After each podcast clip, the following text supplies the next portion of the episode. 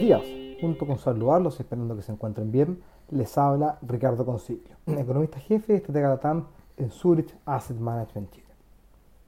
Hoy voy a comentarles acerca de la decisión de política monetaria en Brasil y de los últimos acontecimientos fiscales de dicha economía.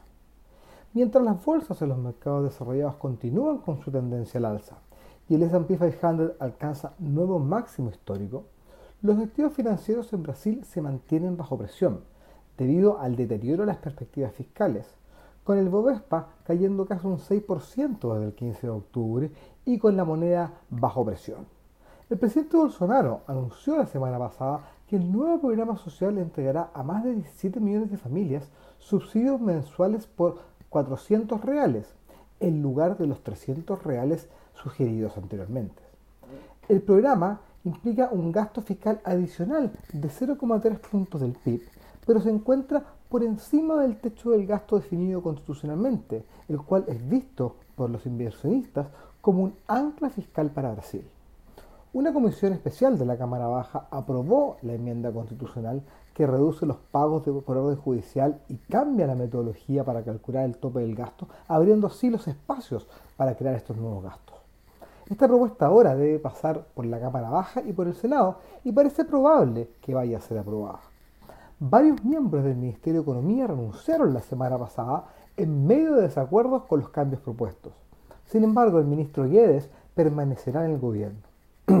la propuesta provocó un deterioro en la perspectiva del mercado sobre la sostenibilidad fiscal de Brasil y aumentó el riesgo de un gasto fiscal adicional.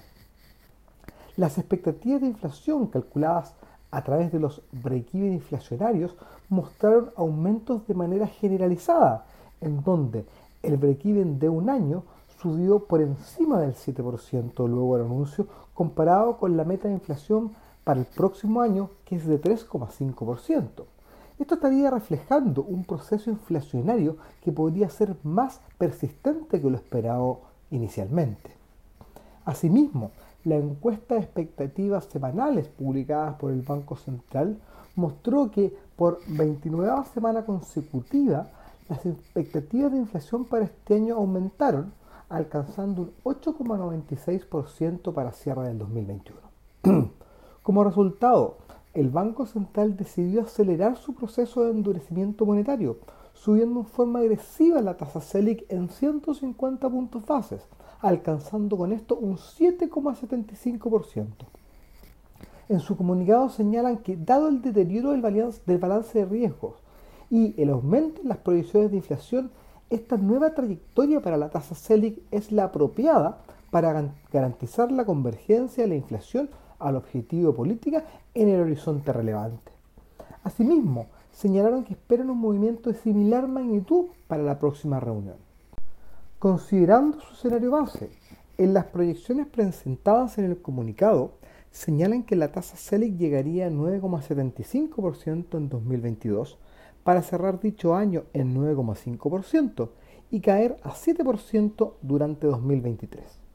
Estimamos que este aumento comenzará a tener efectos negativos en la actividad económica el próximo año y que si bien le quita presión a la evolución que pueda tener el real, su trayectoria dependerá de la evolución que tenga la incertidumbre política y fiscal.